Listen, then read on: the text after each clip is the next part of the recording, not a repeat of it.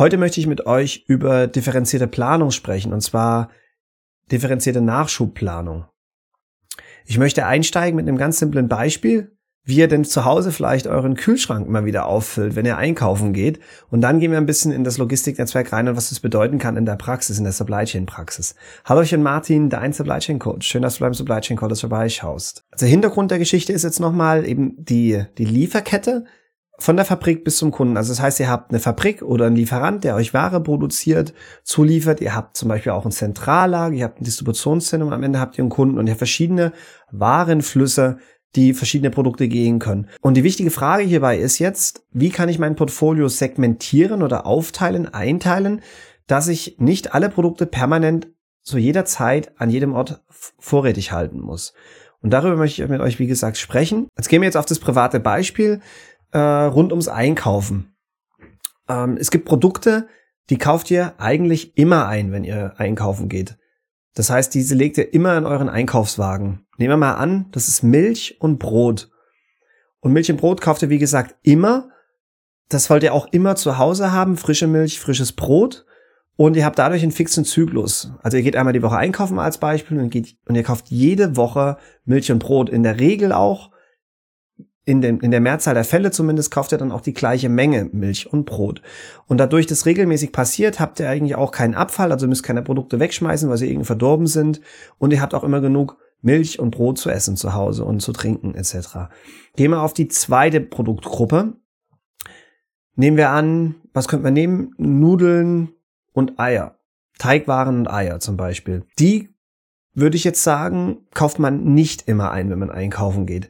Das heißt, Dort müsst ihr irgendwo in eurem Schranksystem, im Kühlschrank etc., wo auch immer die Sachen lagert, müsst ihr irgendwo einen Wiederbestellpunkt, eine Wiederbestellgrenze definiert haben. Das heißt, keine Ahnung, wenn ich jetzt ein äh, Pack Eier habe, wenn nur noch zwei drin sind, dann kaufe ich wieder neue Eier beim nächsten Einkauf. Oder wenn, äh, wenn äh, der Pack Nudeln nur noch halb voll ist oder ich habe drei Pack Nudeln zu Hause, immer nur, wenn, wenn ein Pack Nudeln im Schrank steht, dann kaufe ich wieder zwei Pack Nudeln zum Beispiel. Ähm, das nennt man dann im Englischen sogar sogenannte Reorder Point Verfahren. Das heißt, ihr, ihr geht erst einkaufen, wenn ihr diese Schwelle, diese Bestandsschwelle jetzt in diesem Fall erreicht habt. Ähm, das heißt, ihr müsst regelmäßig natürlich überwachen, wie viel Bestand ihr noch habt und daraus und rechtzeitig dann entscheiden, entsprechend neue Ware zu beschaffen. Gehen wir auf die dritte Kategorie, die wichtig ist. Ähm, was können wir da nehmen? Nehmen wir mal sehr verderbliche Ware oder Ware, die nur zu speziellen Anlässen gebraucht wird. Ähm, sagen wir mal eine Torte und Champagner. Ähm, zum einen ist Champagner in der Regel teuer, je nachdem, was ihr für Produkte kauft. Ähm, das wollt ihr nicht permanent zu Hause haben und nicht immer zig Flaschen für, für den Fall, dass mal eine Feier ist oder jemand spontan vorbeikommt, mit dem ihr irgendwas an, äh, feiern möchtet oder anstoßen möchtet. Und äh, die Torte, auch die ist äh, schnell verderblich, nach ein paar Tagen schmeckt sie nicht mehr, ähm, ist auch recht teuer. Und äh, das heißt, wie ich es gerade gesagt habe, ähm, da entscheidet ihr ad hoc, wann ihr die Ware braucht und kauft sie entsprechend ein oder packt die Torte selber etc. Ja, und diese letzte Kategorie würde ich jetzt sagen, ist jetzt unabhängig der Menge, weil ihr zum Teil ja auch gar nicht wisst, welches Ereignis jetzt wirklich eintritt, wann es eintritt und wie viele Leute dort zu Besuch kommen. Und die sind eben, eben entsprechend schwer zu planen und das sind Produkte, die ihr habt in dem Fall nicht auf Lager oder auf Vorrat zu Hause bei euch, sondern beschafft sie dann ganz frisch ad hoc in dem Moment, wo das Ereignis, wie gesagt, eintritt, bekannt wird. Oder ganz knapp, bevor eben auch fixe Ereignisse, die nur einmal im Jahr, zum Beispiel Silvester, Neujahr etc. vorkommen. Das ist jetzt wichtig zur Einstimmung. Ähm, die drei Produktkategorien, das hat Milch und Brot, die immer beschafft werden, in jedem Einkaufszyklus, die immer an Lager bei euch sind zu Hause, also die immer vorrätig sind. Die zweite Kategorie, Pasta, Teigwaren in dem Fall und Eier, die man erst dann beschafft, wenn ich eine gewisse, gewisse äh, Vorratsschwelle erreicht habe und dann erst wieder auf den Einkaufszettel schreiben muss. Und ich habe die dritte Kategorie, die ich komplett ad hoc äh, besorge und äh, da habe ich nie etwas zu Hause. Und warum ist das jetzt wichtig? Man kann wieder auch da klassisch die Produkte in A, B, C segmentieren. Für die, die auf YouTube schauen, da blende ich auch äh, mal ein kleines Bildchen ein, um das ein bisschen besser greifbar zu machen. Ähm, stellt euch eine, eine Grafik vor, ihr habt auf der Y-Achse die Menge von niedrig bis hoch und ihr auf der, habt auf der X Achse die, nennen wir es mal, Absatzplanungsqualität oder Vorhersagegenauigkeit. Ähm, links niedrig und rechts hoch. Ähm, das heißt, die Produkte, die eine niedrige Menge haben und eine niedrige Absatzplanungsgenauigkeit, äh, ähm, das, das sind in diesem Fall die C-Artikel. Dann gibt es die Produkte mit einer, einer mittleren Menge und einer, einer mittleren Vorhersagegenauigkeit. Das nennen wir jetzt mal hier B-Produkte. Ähm, und dann habe ich A-Produkte, hohe Vorhersagegenauigkeit und oftmals auch eine hohe Menge.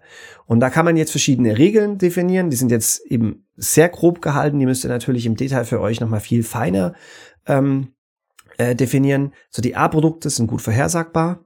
Die halte ich an fast allen meinen Lagerorten, also im Fabriklager, im Zentrallager und Distributionszentrum. Die B-Produkte, die haben eine mittelgute Vorhersagbarkeit und die halte ich in den meisten Lagerorten vorrätig, aber vielleicht nicht in allen. Und die C-Produkte, die ganz schlecht vorhersagbar sind oder unvorhersagbar sind, die würde ich jetzt zum Beispiel auch auf keinen Fall in allen Lagerorten, vielleicht in fast keinen, vielleicht nur in einem Zentrallager oder einem Fabriklager vorrätig halten und erst dann verschieben im Netzwerk, also Richtung Kunde verschieben, wenn es diese Signale gibt, also diese Reorder Points, wenn ich eine bestimmte Bestandsschwelle zum Beispiel erreicht habe ähm, und das kann man auch im Englischen, nenne ich das gerne Deploy to Order. Das ist wichtig vom Konzept. Und jetzt vielleicht das letzte, auch da wieder, die, die auf YouTube schauen, die kriegen jetzt auch noch mal ein kleines Bild eingeblendet. Dort seht ihr das jetzt noch mal ein bisschen visuell nach A, B, C, ähm, wo ich, an welchen Orten ich welche Produkte halten kann. Und äh, ihr seht auch da den Unterschied zwischen bei Artikeln würde ich zum Beispiel immer durch die Supply Chain pushen und ich habe überall meine Safety Stocks, meine Sicherheitsbestände und, und, und gegen die Bedarfsplanung, gegen meine Vorhersageplanung, gegen den Demandplan schiebe ich die Produkte automatisch raus, proaktiv. Bin immer und überall verfügbar. Bei B-Produkten kann es sein, ich schiebe nur vom Fabriklager ins Zentrallager, aber dann habe ich eine Art Pull-Effekt ähm, raus ins finale Distributionszentrum, wo ich dann irgendwelche kleineren regionalen Kunden zum Beispiel beliefer. Ähm, aber halte überall, auch bei B-Artikeln zum Beispiel, jetzt in diesem, diesem grafischen Beispiel meine Bestände.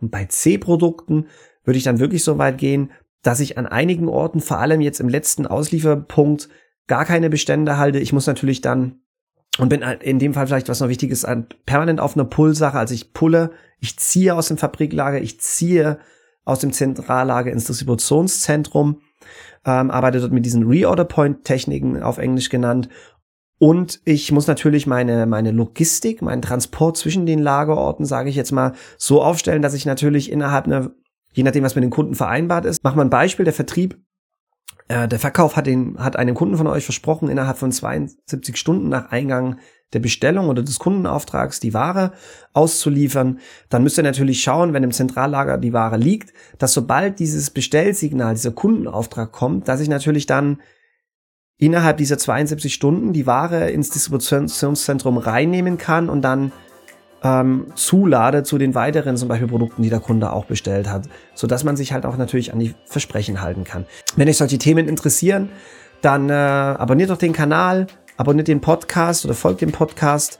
Ich äh, blende hier und da mal Videos ein, auf die ihr auch mal klicken könnt. Dann sehen wir uns im nächsten Video oder wir hören uns im nächsten Podcast. Vielen Dank fürs Zuhören, fürs Zuschauen. Bis zum nächsten Mal.